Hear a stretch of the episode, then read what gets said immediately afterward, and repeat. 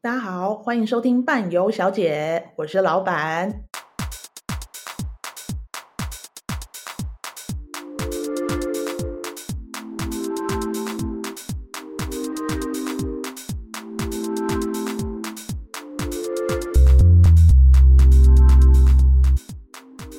好，让我们来欢迎今天的来宾，跟上一次也是一样的，让我们欢迎领队小姐。各位好。我是你们的领队小姐，领小姐。出去的时候是不是很多人都会叫你导游小姐？哎哎，那个导游小姐没有小姐。哎，导游，哎，导游，导游，我就会说我是领队，不是导游。大家搞不清楚，没有人搞得清楚，只有我们自己人纠结 这个纠结这件事。对。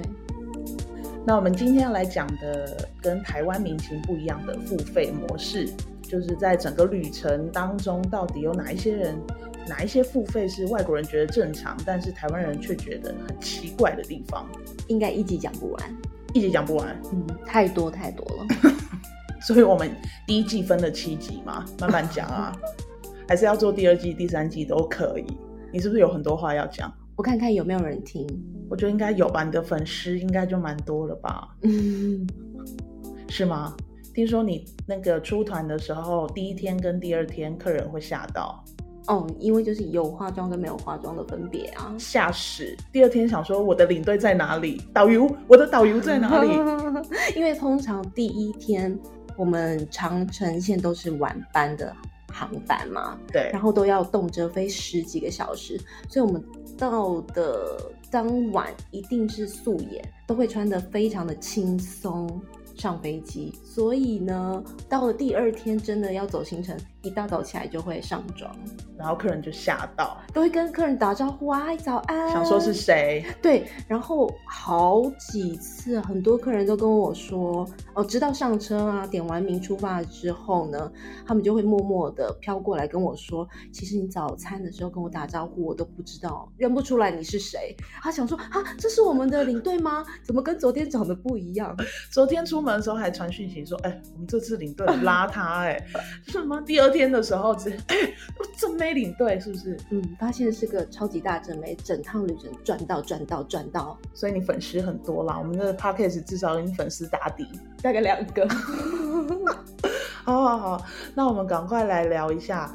呃，第一个我们想要聊的是关于使用者付费这件事情，因为这件事情我在网络上面查的时候啊，好像有一些会比较属于负面的解释。但我们想，我想要来听听李队小姐对于这句话你有什么样的感想？使用者付费哦，嗯，通常我们会讲这句话的时候，我们是提供这个服务的人，或是这一件事件，所以我们想要提倡这个想法，这个观念。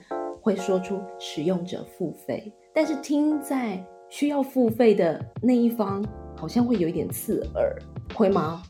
可能会吧，就是从他们口袋里面要拿钱出来这件事情，特别困难，特别困难。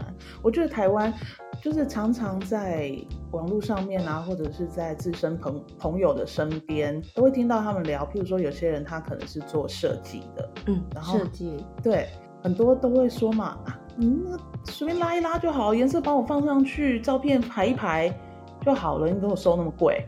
我听到的都是，比如说室内设计或者是平面设计，嗯，会有这样子的问题。什么样的问题？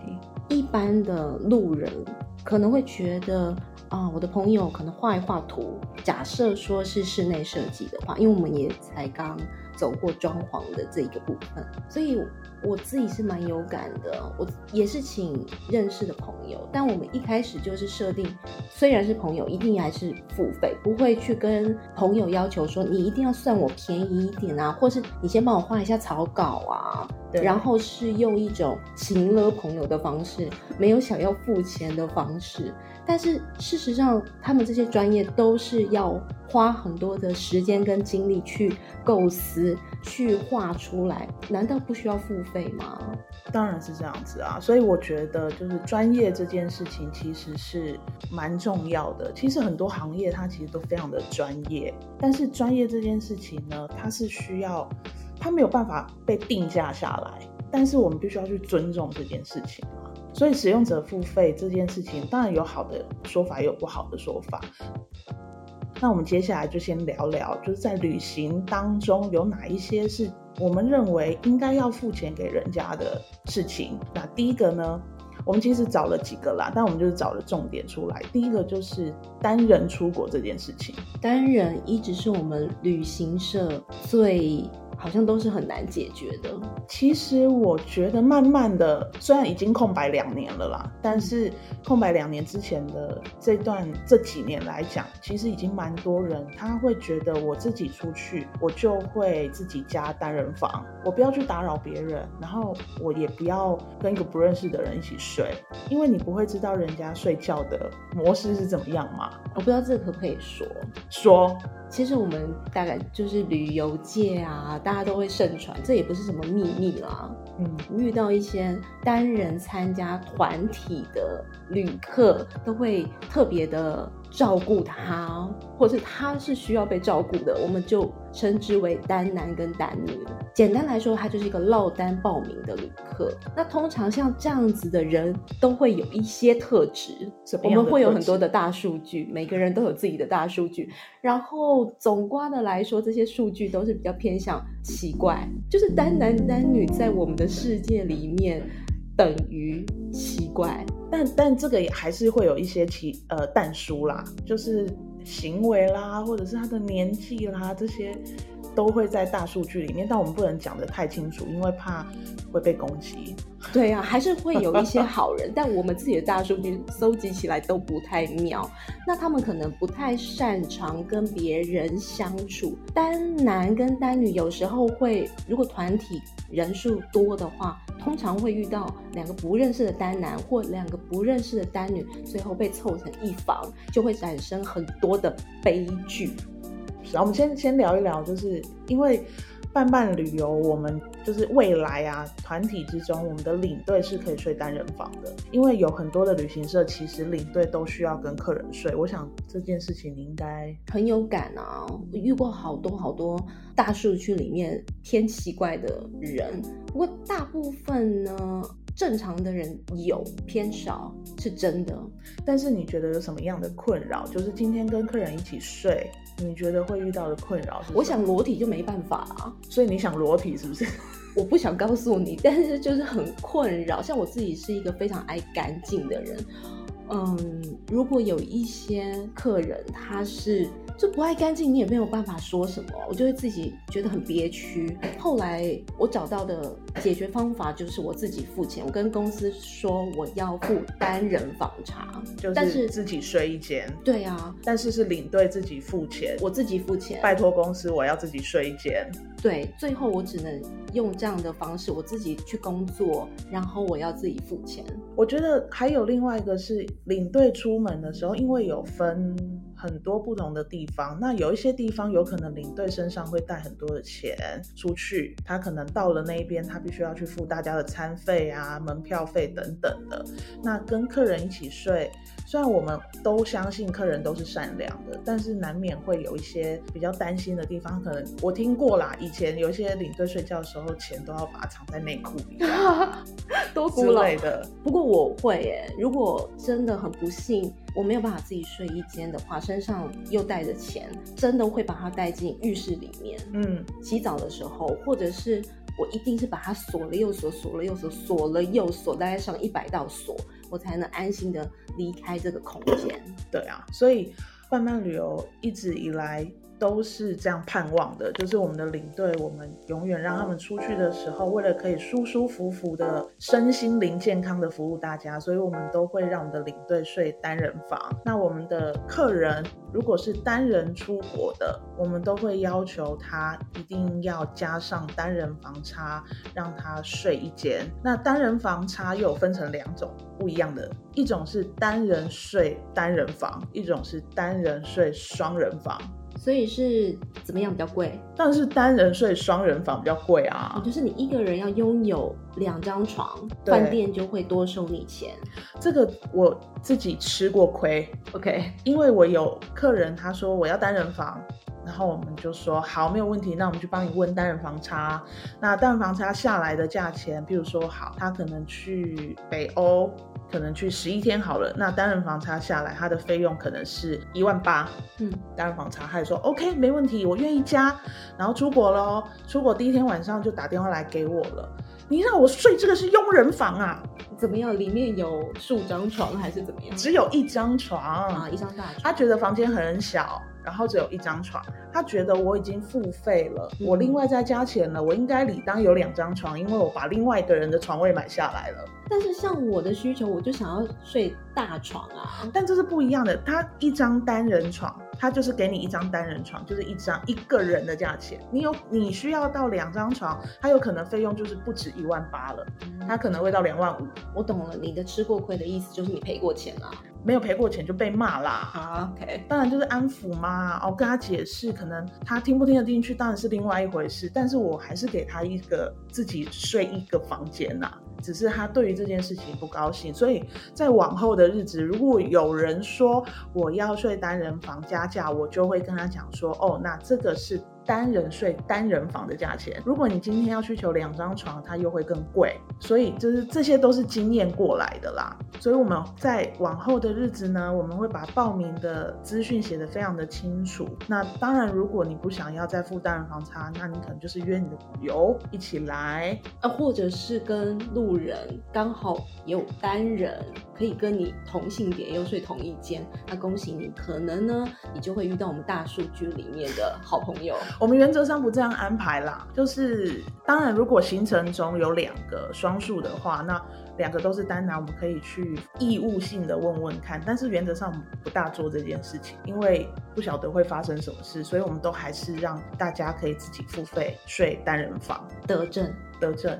你想想看，如果你今天要去花莲住花莲烟波饭店，然后你自己一个人去。你可以跟饭店讲说，哎、欸，你可不可以帮我再找另外一个也睡单人房的人，然后让我们两个一起去 share 一间房间，我们一人睡一张床，有这种事可以吗？那我的大数据里面一定又很精彩了。对，所以这个就是我们单人出国，我们觉得就是不仅让你自己睡得舒服，也可以让其他不必要的事情不要发生。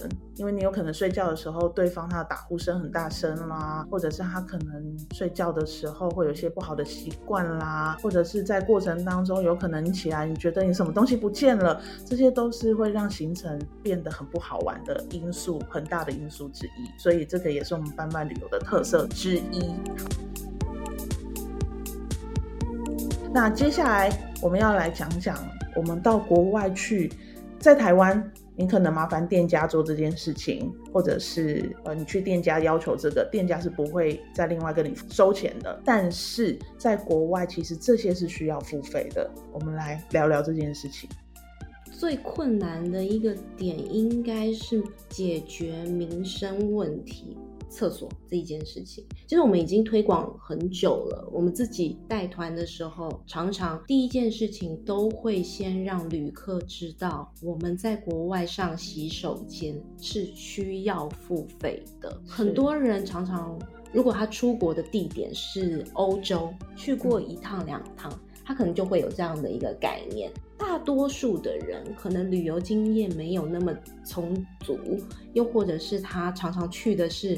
日韩啊，东南亚这些离我们国家文化比较相近的地方，当他第一次踏到欧洲，知道上洗手间竟然要付一欧元的时候，竟然竟然我上个厕所还要花三十块，天哪，不得了了，不得了，这这跟天崩地裂，世界观是崩崩坏的，没有办法连接。我为什么要？为什么我需要？那这时候我们就是要循循善诱的告诉他。讲故事，告诉他，可能从罗马时期，他们上厕所就需要付钱啊，可能还有一些奴隶帮你擦屁股。一上车的时候就要先讲奴隶擦屁股的故事，大概是这样，就是要用故事去带入，让他们了解为什么他们会有这样子的一个文化，否则他们是会很抗拒，甚至觉得不上厕所憋尿，有可能，还有觉得这这个我回饭店再上也有。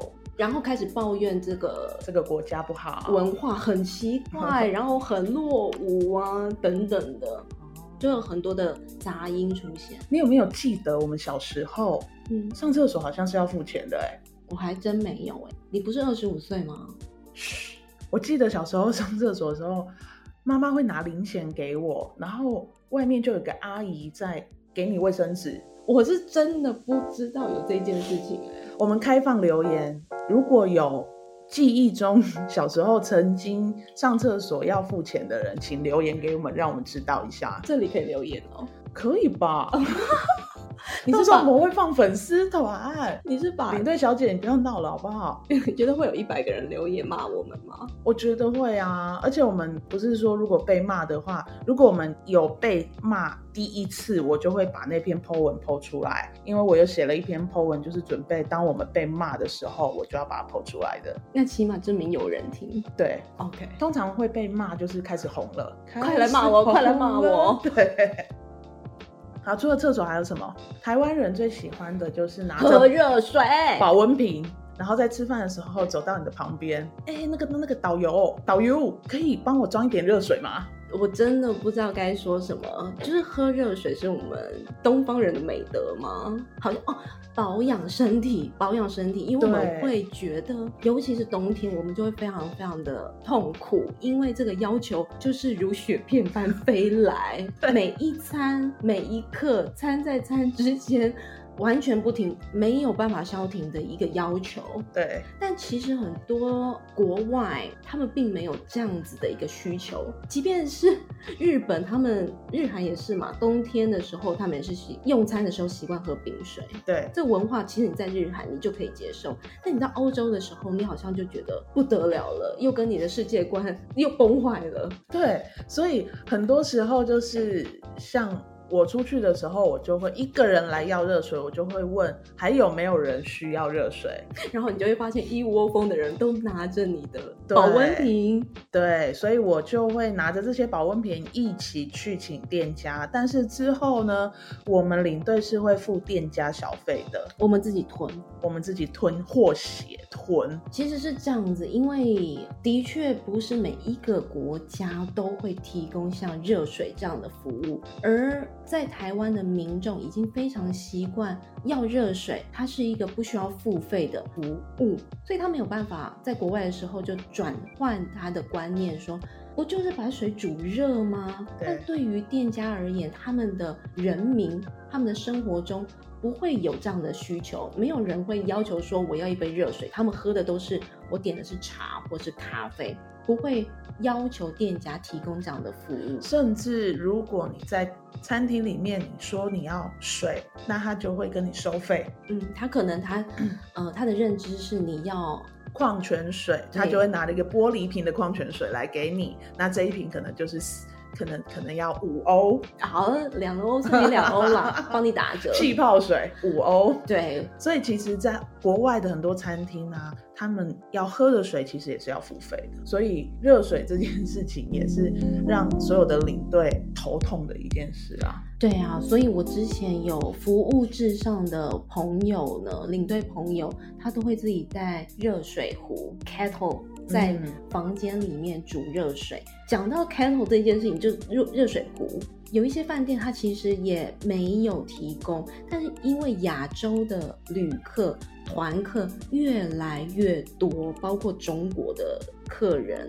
出去玩的次数，他们都是被训练出来的。但一开始他们是没有这样子的文化，热水的文化，时常要喝热水养生的文化。有时候我去到一些地方啊，都会被揶揄说啊，我就知道你们东方人啊都喝热的啊，因为要养生啊。你们平常都不喝冰水，对不对？背酸，背酸呢、欸？嗯真的很有趣哎，但说到热水壶这件事情啊，以前大家最常用的就是电汤匙了，然后都把饭店给烧了，停电、跳电，我有遇过，所以我都拜托个人出去，要出去的时候千万不要带电汤匙，因为它那个瞬间用电量太大了，嗯，所以会导致，而且有些就是它有可能没有接转接插头就用了。我遇过有这样子的，他没有接转接插头就直接用，那就是真的会让饭店整个大跳电。尤其是我们去的地方，也许有一些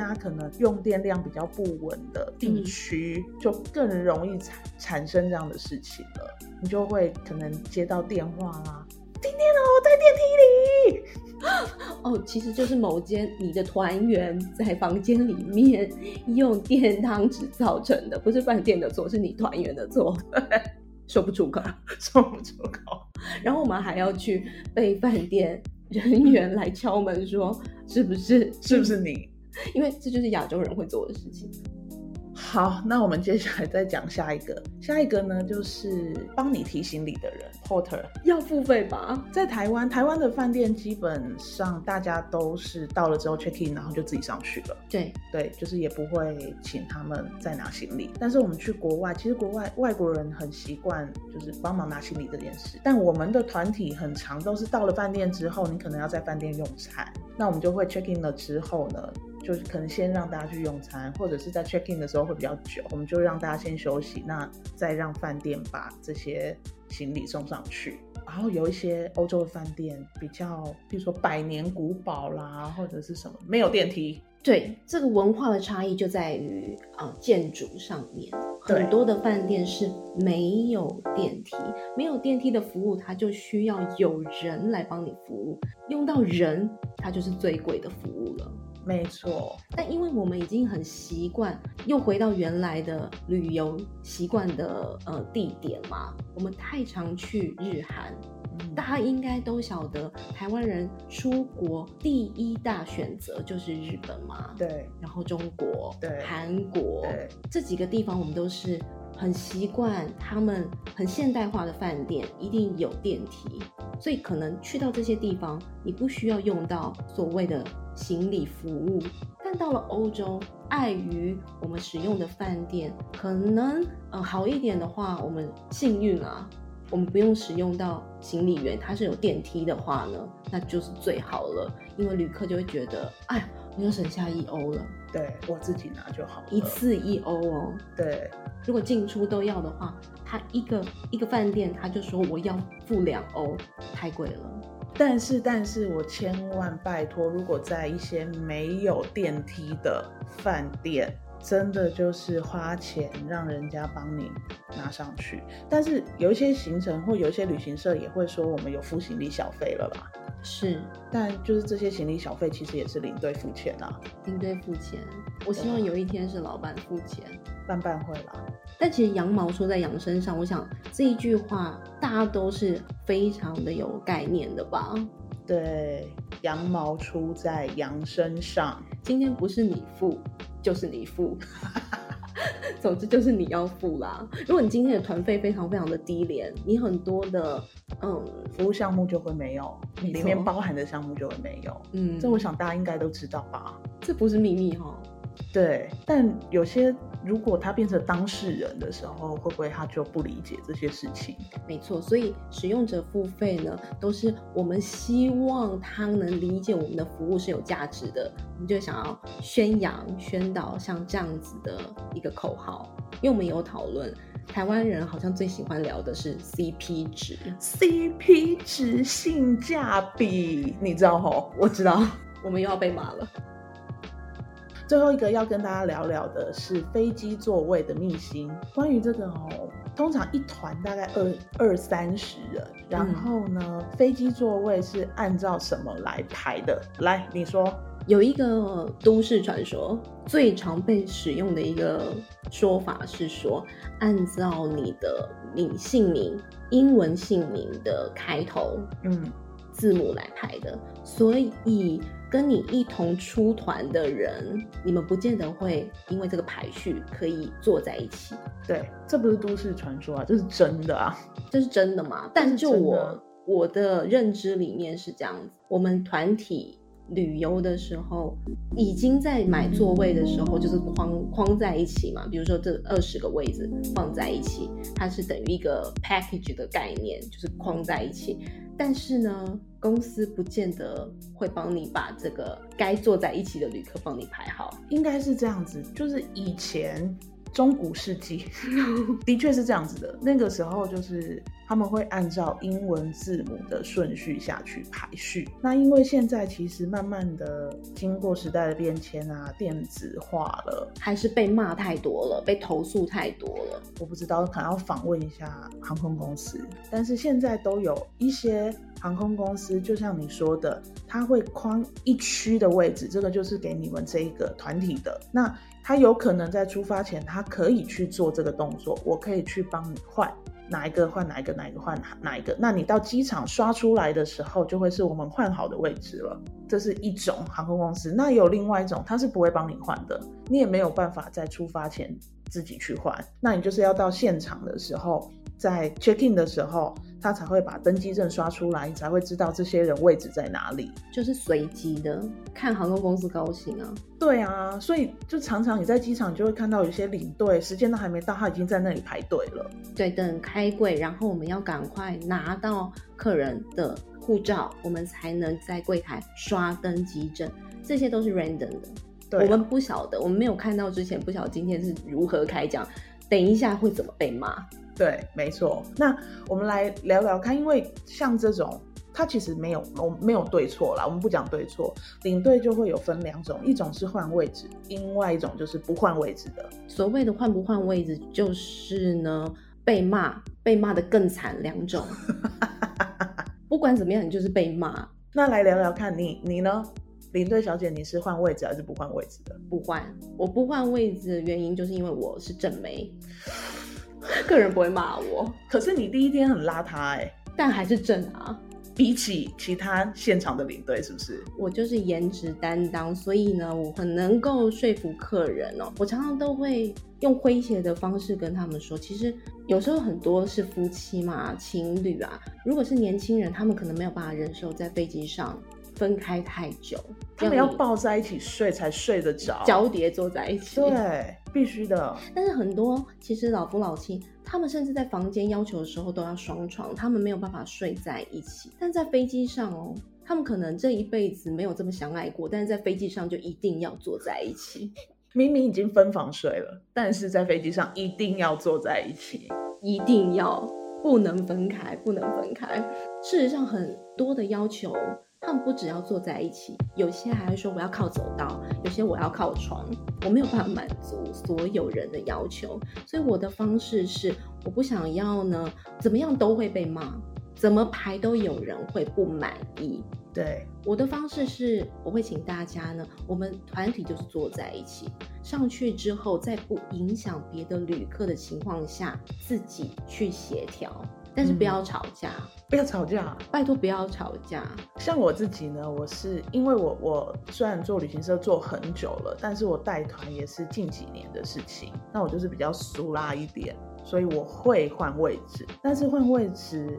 真的是一件非常辛苦的事情，因为我们做的航空公司都是要到现场，你才会知道位置在哪里。这个时候，你就要赶快把你的名单拿出来，你还要再画一张自己的座位表，他们的关系表，关系表，没错，你都要先搞懂，然后你就要开始写写写写写写写写写写，然后有些人可能比较晚来，集合时间到了，可能三十分钟后才来之类的，那个登记证就刷不出来，我就不知道他坐哪里。嗯，对，所以你要等大家都到了之后，然后你再画画画写写写写写，然后写完了之后呢，你就会跟大家说，大家看到上面，呃，我写好的位置已经帮你们写在上，写在另外写在上面了。如果有人不想换的，麻烦在登机前一定要私讯给我，那我会在群组上面跟大家说，那我们就不换，按照原本的位置，因为有些人他可能我本来坐走道啊，你虽然把我跟我朋友。换在一起，但是我可能坐到中间了，他就会不高兴。所以呀、啊，我们就是换不换位置都是被骂，就是换不换都被骂。而且你想想，你就是我要花这所有的时间在写这些东西，然后再帮大家瞧这些位置，但是最后一个人说不要，然后我就会说，那就大家都不要了。那我前面那些时间在干嘛？我可以好好的跟我家人告别，打电话给他们，最后一趟是不是？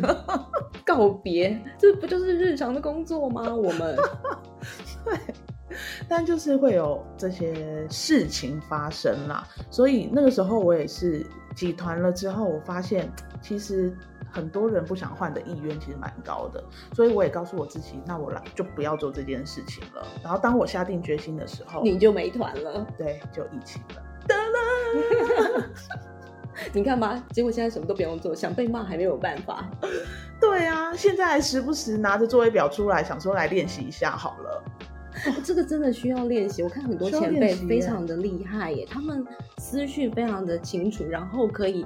我我可能就是知道我自己做不来，所以我就用比较简单又粗暴又简单的方式。因为我第一次做的时候，真的花了很久的时间在做这件事情，起码三四十分钟要的，要的，要的，非常非常的辛苦。但是我们虽然要讲这个座位换不换，其实没有对错啦，就是看按照个人。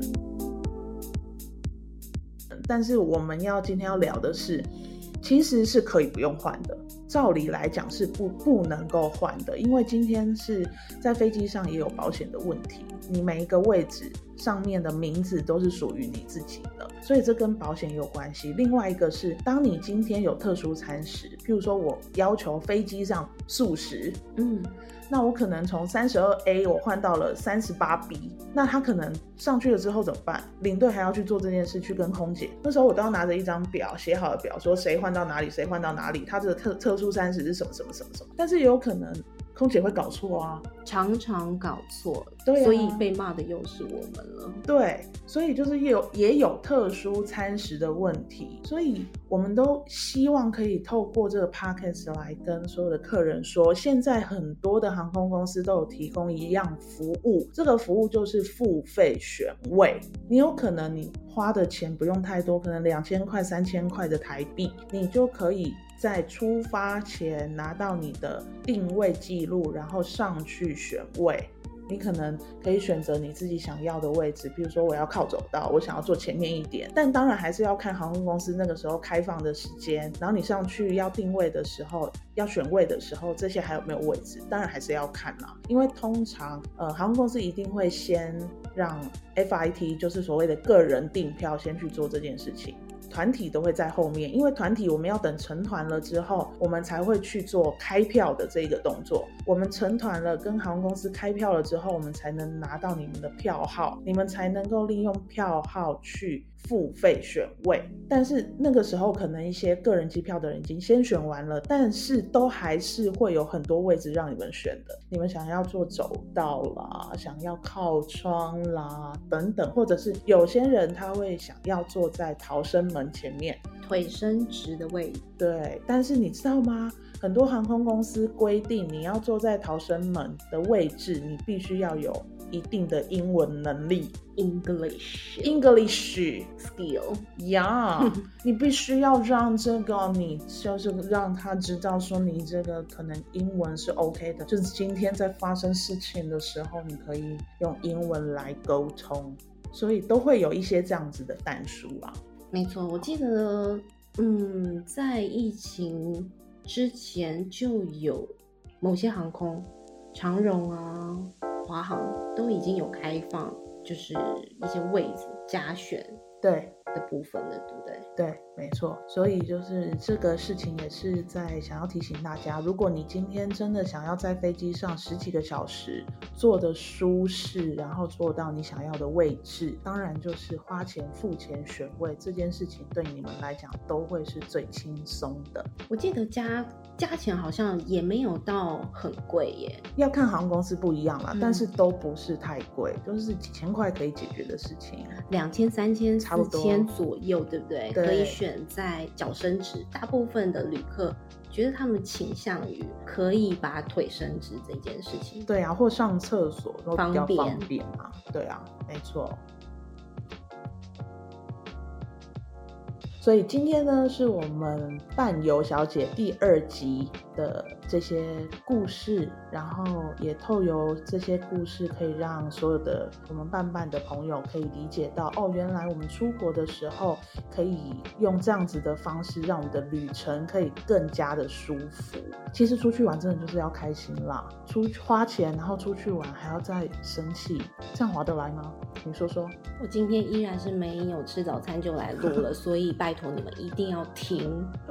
来说说你的名言，我太多名言了啦。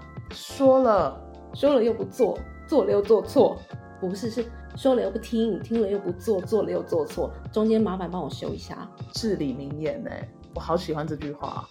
好啦，那我们今天伴游小姐第二集就到这边啦。如果你们有什么样想要听的话题还是什么的，请留言给我们，但是我们也不一定会听。今天就这样啦，拜拜，拜拜。